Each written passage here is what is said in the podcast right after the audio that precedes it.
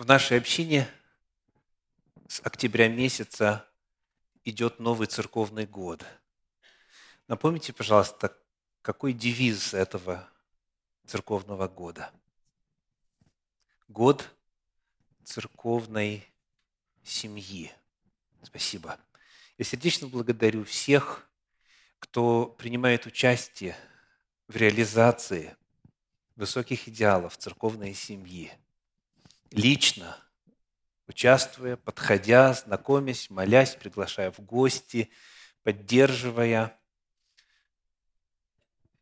В этом контексте, в контексте года церковной семьи, я хочу предложить вам, дорогие братья и сестры, цикл проповедей,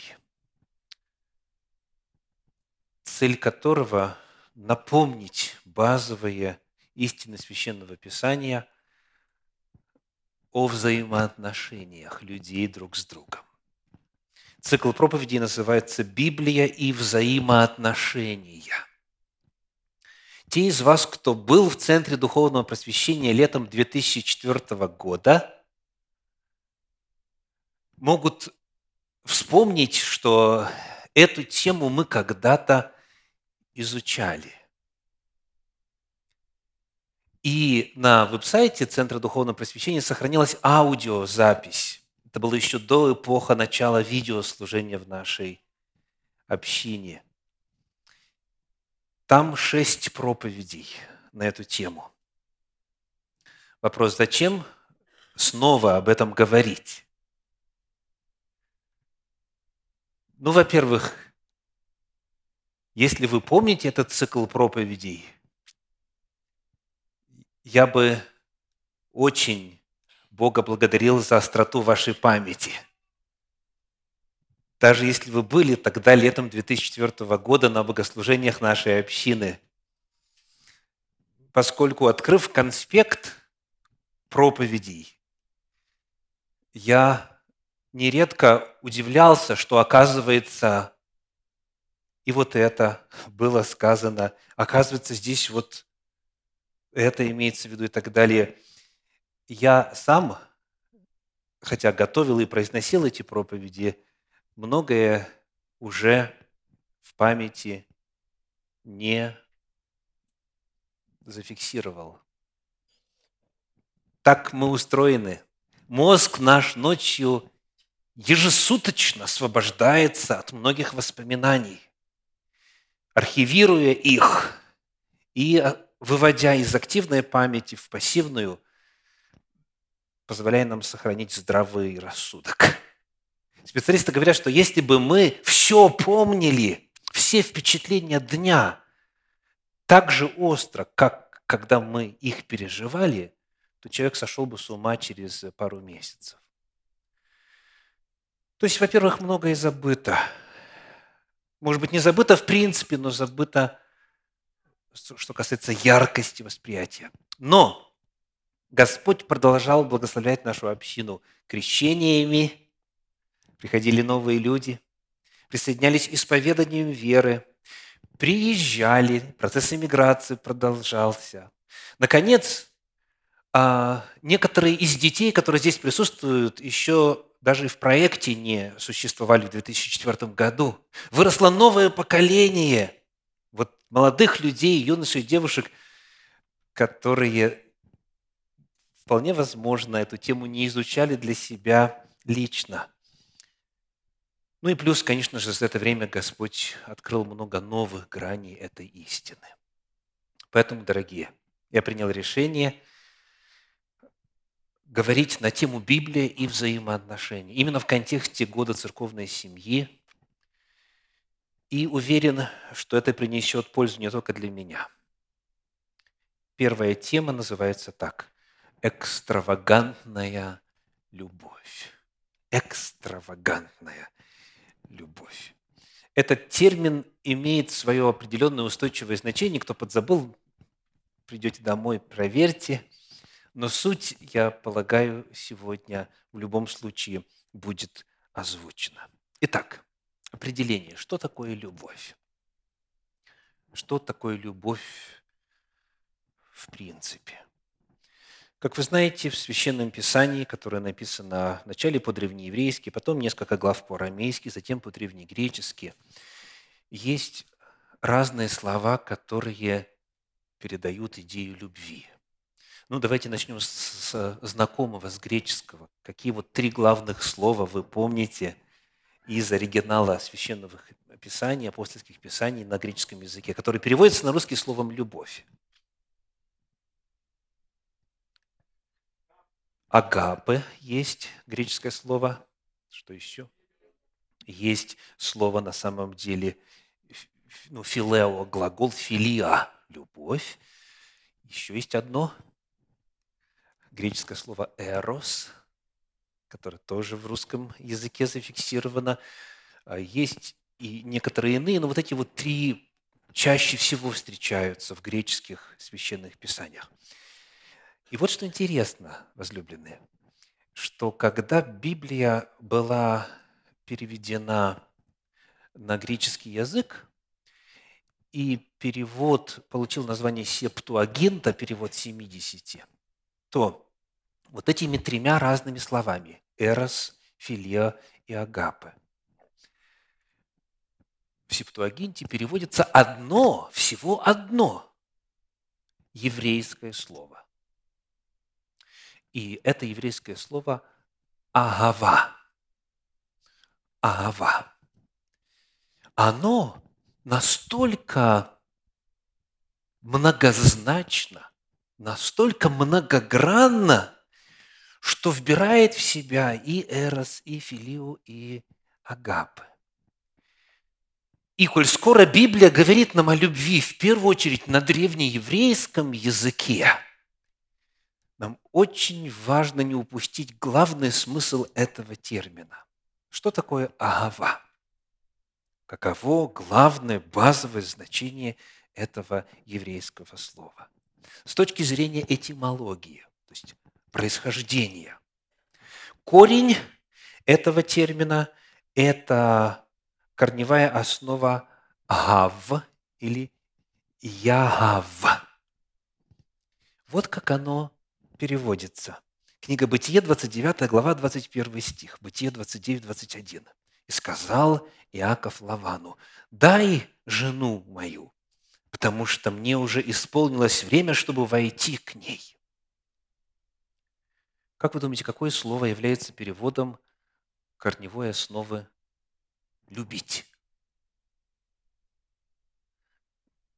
Спасибо. Кто-то говорит «войти». Ну, логично было бы, да, потому что войти к жене означает вступить в интимную близость с нею, так? Но нет, это неверный ответ. Какое, как вы думаете, слово? Да, спасибо. Те, кто сказал «дай», ответили правильно. «Ав», «яав» означает «давать». То есть базовое этимологическое значение глагола «любить» – это «давать». Любить дословно означает давать, одаривать кого-то. Еще один пример. Книга Руфь, 3 глава, 15 стих, Руфь 3,15, «И сказал ей, подай верхнюю одежду, которая на тебе, подержи ее, она держала, и он отмерил ей шесть мер ячменя и положил на нее и пошел в город. Итак, что такое любовь? Дословно в Библии это отдавание. Любовь – это отдавать. Любить значит давать, давать, благодетельствовать и так далее. Любовь в Библии – это не какая-то отвлеченная категория – это нечто вполне конкретное. То есть любит или не любит, легко проверить изначально. Дай мне жену мою. То есть дословно, яви мне любовь. Яви мне любовь. Дай. Итак, любить означает давать. Ну, и теперь Коль скоро у нас цикл проповеди Библия и взаимоотношения, и речь пойдет о горизонтальной плоскости, о взаимоотношениях людей друг с другом, основную часть проповеди я приглашаю посвятить исследованию того, что Библия говорит о разных контекстах человеческих взаимоотношений, о разных кругах взаимоотношений. Как именно там может и должна проявляться любовь. Начнем с самого тесного круга. Что у нас самый тесный круг взаимоотношений? Семья. Семья. И здесь, конечно, есть разные виды любви, разные виды взаимоотношений, но нас интересует в первую очередь основа, суть. Приглашаю вас посмотреть на послание апостола Павла к филиппийцам, пятую главу. Филипп, точнее, в Ефесянам, послание в Ефес, пятая глава, стихи 25, 28 и 29. Послание в Ефес, пятая глава, стихи 25, 28 и 29. Мужья, любите своих жен, как и Христос возлюбил церковь и предал себя за нее. Так должны мужья любить своих жен, как свои тела. Любящий свою жену любит самого себя. Ибо никто никогда не имел ненависти к своей плоти, но питает и греет ее, как и Господь церковь. Муж и жена – вот первый тип взаимоотношений, о которых пойдет речь сегодня. Скажите, исходя из прочитанного отрывка, какие здесь мерила любви указаны? Когда вот муж призван Богом любить свою жену, что он берет в основу, из чего он исходит. Посмотрим вначале на 28 стих. Так должны мужья любить своих жен, как свои тела. Итак, мерила есть что? Сам человек. Да? Люби жену, как любишь себя. Любящий свою жену любит самого себя. То есть, одно мерило, которое указано в 28 стихе, это спроецировать вот на нее тоже отношение, которое у тебя есть к себе. Но здесь может возникнуть проблема, потому что жена – это не ты. Мужчина и женщина – существа, отличающиеся по своим нуждам. И хотя базовые нужды у всех одинаковые, но этого может быть недостаточно. Приведу пример из Священного Писания. Вот, например, послание в Колоссы, 2 глава, 23 стих. Колоссянам 2, 23 это имеет только вид мудрости в самовольном служении, смиренномудрии и изнурении тела, в некотором небрежении о насыщении плоти. То есть вот есть такие люди, которые что со своей плотью делают? Изнуряют тело свое, пренебрегают. Ну, здесь можно целый список. Гигиену не соблюдают, не питаются, как полагается, и так далее. И если вот такой человек, который живет по таким представлениям, изнурение тела, причем самовольное, то есть сам себе придумал эти ограничения, их ни в Библии нет, так сказать, ни в медицине нет и так далее. И вот если избрать мерилом самого себя и любить жену, как любишь самого себя – то эта женщина может оказаться несчастным существом. И так часто и бывает. И мужья, и жены часто накладывают друг на друга представление любви, которое им присуще. Как вот они себя чувствуют любимыми, как они о себе заботятся, так они и супруга, супругу пытаются любить. И потом удивляются, а чего она несчастлива? Почему он жалуется? Я ведь как себе, так и ему. Поэтому нам нужно задать вопрос, а есть ли какое-то еще мерило, которое было бы лучше, качественнее, объективнее, выше, чем просто вот как ты считаешь правильным и как ты сам к себе относишься. Что говорит текст? Давайте вернемся. Послание в Ефес, 5 глава, стих 25. 5, 25.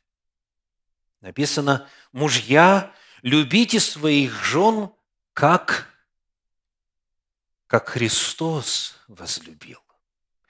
Вот еще одно мерило, как Христос возлюбил. Очень часто бывает так, что мальчика не любили в детстве. Он не знает, как любить на опыте. Он не вкусил любви. Или девочку. И поэтому, не испытав любви, не вкусив, что такое любовь, если себя использовать в качестве мерила любви, то можно обделить очень существенно жену или мужа. Поэтому Господь говорит, есть еще одно мерило, лучше, качественнее, выше. Давайте повторим, как Христос возлюбил. И чуть позже, об этом же в 29 стихе, Ефесянам 5, 29, питает и греет ее, как и Господь церковь.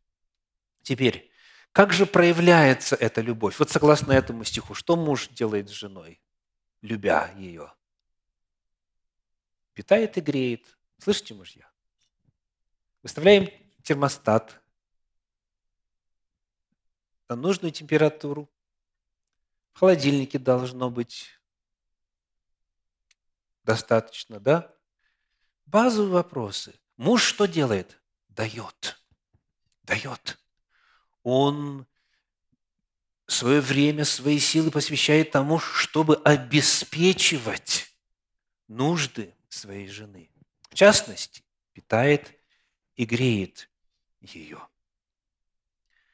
Но перед этим 25 стих говорит, «Мужья, любите своих жен, как и Христос возлюбил церковь и предал себя за нее». Вот это идеал гораздо более высокий. Мужья призваны любить свою жену, проявлять свою любовь к ней так, как Христос, который самого себя отдал, который умер за свою жену, который умер за свою возлюбленную. Вот так, говорит Библия, так любите мужья своих жен. Причем, если мы зададим вопрос о том, как именно эта любовь может проявляться, давайте почитаем 26 стих, Ефес 5, 26. Христос предал себя за нее, чтобы, 26 стих, осветить ее, очистив банию водную посредством слова. То есть, какой была жена – которую Христос возлюбил и за которую умер. Посмотрите, пожалуйста, какой была она? Не святой. Какой еще? Нечистой. Очень интересно и красочно в своем времени об этом написал Иоанн Златоуст с присущим ему красноречием. Значит, она была нечиста. Значит, на ней были грязные пятна. Значит, была безобразна, ничего не стоила. А ты, он говорит мужу, какую бы ни взял жену, твоя невеста была не такова, какой Христос обрел церковь. Она не так отлична от тебя, как была отлична церковь от Христа. При всем том, он не возгнушался ею и не возненавидел ее за ее чрезмерное безобразие. Хочешь знать, как она была безобразна? Послушай, что говорит Павел. «Вы были некогда тьма» Ефесянам 5.8. «Видишь черноту ее? Что чернее тьмы?» Но посмотри и дерзость ее. «Жили в злобе, — говорит он, — и зависти» Титу 3.3.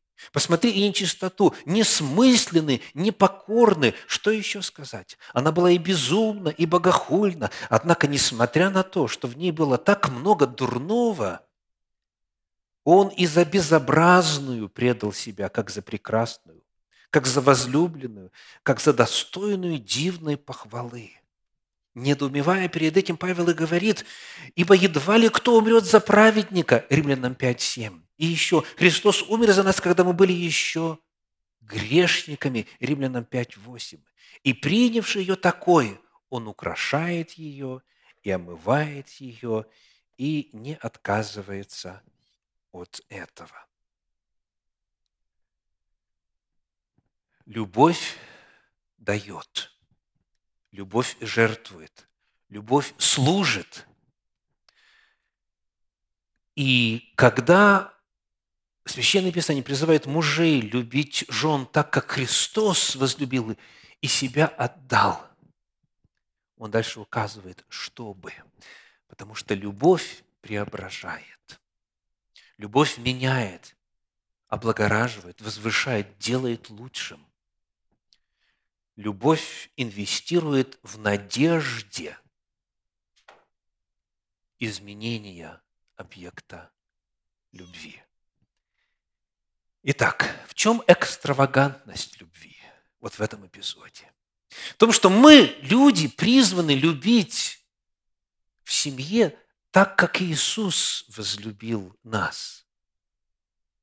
По всему тому, что только что я прочитал в комментарии известного церковного писателя.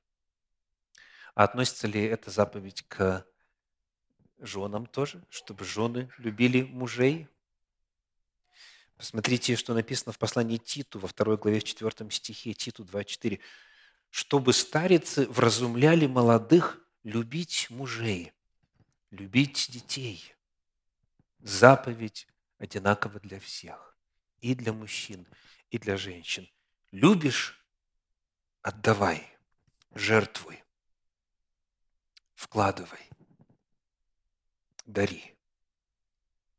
Это касается, конечно же, и взаимоотношений между родителями и детьми. Евангелие от Матфея, 7 глава, стихи с 9 по 11. Матфея, 7 глава, стихи с 9 по 11. «Есть ли между вами такой человек, который, когда сын его попросит у него хлеба, подал бы ему камень, и когда попросит рыбы, подал бы ему змею. Итак, если вы, будучи злы, умеете даяния благие давать детям вашим, тем более Отец ваш Небесный даст благо просящим у Него». Когда родители любят детей, что они делают согласно тексту? Дают, дают, дают и дают. Итак, мужья ли жен жен или мужей, родители ли детей. Любовь проявляется в том, чтобы давать и служить. Давайте посмотрим еще один отрывочек на эту тему. По-прежнему о семье. 1 Тимофею, 5 глава, стихи 4, 8 и 16. 1 Тимофею, глава 5, стихи 4, 8 и 16. Если же какая вдовица имеет детей или внучат, то они прежде пусть учатся почитать свою семью и воздавать должное родителям. Мы узнаем, что, оказывается, заповедь о, о почитании отца и матери, она распространяется на кого по тексту? На детей и внуков. Если же какая вдовица, то есть осталась без мужа, имеет детей или внучат, то есть первое ли поколение, второе ли поколение, там, третье, не имеет значения, имеет тех, кто произошел от нее, то они, вот эти потомки, пусть учатся почитать свою семью и воздавать должное родителям. В чем это будет выражаться? Говорит восьмой стих. Если же кто о своих и особенно о домашних не печется, тот отрекся от веры и хуже неверного. Далее стих 16. Если какой верный или верная имеет вдов, то должны их, вот ключевое слово, довольствовать. То есть что делать? Кормить, обеспечивать обеспечивать необходимые нужды. И не обременять церкви, чтобы она могла довольствовать истинных вдовиц зададим несколько вопросов. Мы выяснили уже, для кого дан этот отрывок. Для детей, внуков и так далее. Об их обязанностях говорит. Как проявляется любовь? В обеспечении, когда уже наступила старость, когда человек уже не в состоянии сам зарабатывать, Библия призывает детей и внуков обеспечивать пожилых. Это означает исполнять заповедь «почитай отца и мать». И нам очень важно, возлюбленные, не пропустить вопрос значимости. Давайте посмотрим на восьмой стих этой главы. Скажите, если кто этого не делает, о чем это свидетельствует? То такой человек отрекся от веры. Вы слышите? Нет, он не вышел, не сказал, не верю более в Бога, перестаю верить в Иисуса Христа. Нет, он отрекся как? В Библии есть такое понятие. А делами отрекаются. Они говорят, а делами отрекаются. Если кто о своих, и особенно о домашних, о членах семьи, не печется, тот отрекся от веры и, обратите внимание, хуже неверного. Почему хуже? Потому что неверный, может, и не знает долго. А тот, кто был общество, частью общества верующих, он знает и осознанно не заботится. Те, кто не заботится о своих домашних, они этим отрекаются от веры. Вот, вот так серьезно представлен этот вопрос. Вопрос любви в ее конкретных проявлениях. Итак, это была первая сфера, сфера семьи. Муж, жена, родители, дети, дети, родителей, прародителей и так далее. Давайте посмотрим на еще одну сферу. Братья и сестры по вере. Как там может проявляться любовь? Вот, например, первое послание Иоанна, 3 глава, стихи с 14 по 18. 1 Иоанна, 3 глава, стихи с 14 по 18.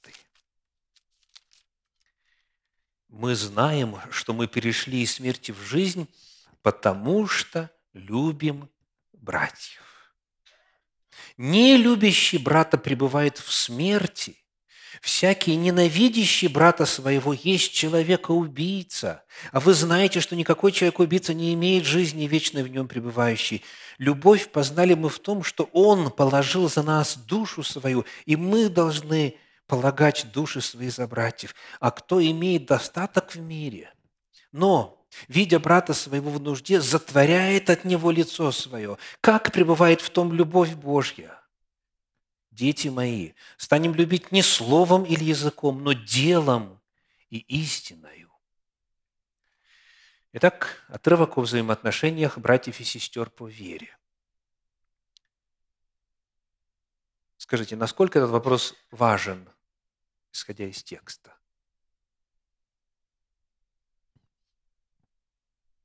Это вопрос жизни и смерти. Кто любит, именно не словом, языком, а делом и истину, то есть дает, помогает и так далее, имея возможность помочь, имея достаток в мире, тот перешел из смерти в жизнь. А кто этого не делает, тот пребывает в смерти. Тот есть человека-убийца. В нем нет жизни вечной, в нем пребывающей. Вы понимаете, насколько это важно? То есть, если есть возможность, например, был странником, и вы приняли меня. Да? Этот вопрос на суде встанет. Человек нуждался в крови, нуждался в месте для жилья. Временно. Потому что беда, потому что проблема. И у тебя была возможность принять, а ты не принял. Ты не принял Иисуса Христа. Ты пребываешь в смерти. Была одежда, была пища, была возможность помочь советом, звонком, переводом, документом и так далее. И не помог, и отказался помочь. Значит, ты пребываешь в смерти, ты еще не перешел из смерти в жизнь. В тебе нет жизни вечной. Это вопрос жизни и смерти. Настолько радикально вопрос стоит. Видите? Слышите? Что еще мы тут видим? Любовь ее подлинность можно проверить. Чем? Практической помощью.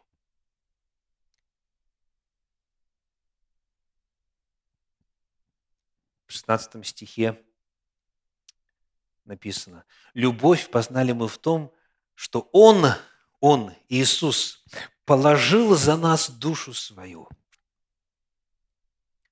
и мы должны полагать души свои за братьев». Слава Богу, так вопрос не стоит часто в нашей жизни, чтобы любить своей жизнью и полагать свою жизнь. Но иногда у некоторых он встает. И апостол говорит, вот высший идеал любви – полагать жизнь за братьев. А если ты меньшего не делаешь, как пребывает в тебе Божья любовь? Но самое страшное вот что. Если человек не любит ближнего, это, это кричит о состоянии его взаимоотношений с Богом. Правда? Что вы видите здесь? Мы любовь познали. Я упоминал сегодня, что любить не может тот, кто не был любим. Если кто не любит, значит, каков диагноз? Чуть дальше мы читаем в 4 главе 8 стих. «Кто не любит, тот не познал Бога, потому что Бог есть любовь».